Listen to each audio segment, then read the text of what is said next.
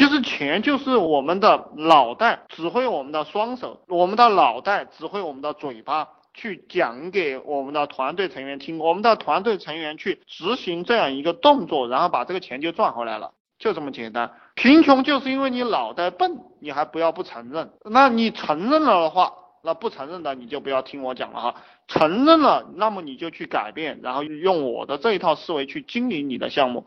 当然我知道我们群里有一些人很有钱了，包括有一些老板，对不对？也开豪车的。那我也希望你能够贡献一些智慧给我，我哪里讲错了，我也希望你指指导一下，对不对？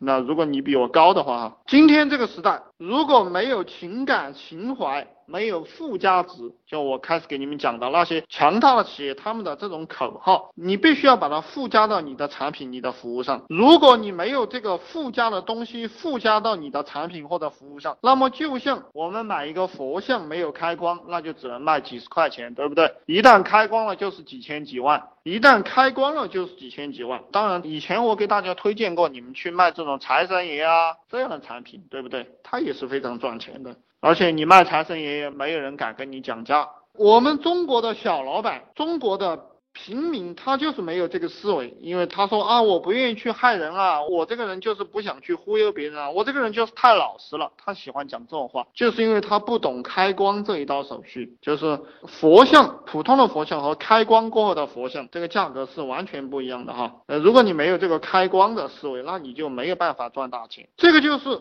我们。中国的小老板，他喜欢用这个资金，少量的资金与这种大的企业，比如说像像这个沃尔玛呀，像那些大型的制衣厂啊，如果你做服装的，如果你做饭店的，跟那些大的那些饭店去拼拼便宜、拼市场，那你就会很辛苦。如果你明白了开光这样一个思路，就你要给你那个产品开光，那你就可以通过智力四两拨拨千斤，可以通过智力四两拨千斤。这个富士康，我们都知道，郭台铭啊，他是给苹果做代工的，他的利润好像只有百分之五，他的利润非常的低。你看他给苹果公司做苹果手机，他就是只会做佛像，不会开光，只会做佛像，不会开光。而苹果公司是给佛像开光的这个大师，所以他的利润。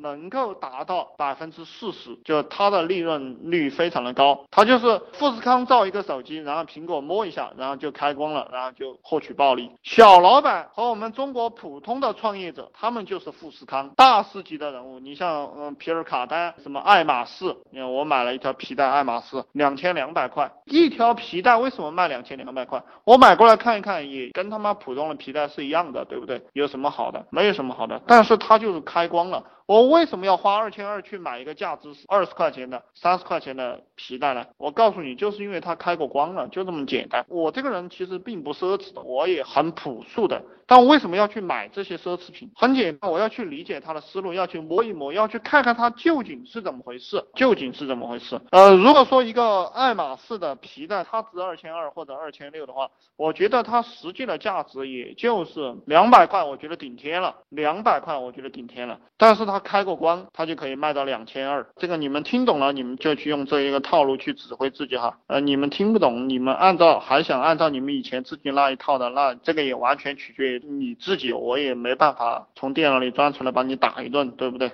其实我跟你讲的话也也是很简单，就是一个产品是在温饱层面，还是在情感层面、文化层面。任何一个温饱层面的产品都可以把它变成情感层面、变成文化层面的产品，在于你怎么包装，在于你怎么怎么样去讲。我认为老白金就是在于它怎么样包装和在于它怎么讲，它卖到高价的。这个就是我们企业家和我们创业者需要思考的。今天晚上这堂课非常有价值，听懂了就赚钱，听不懂的继续苦逼。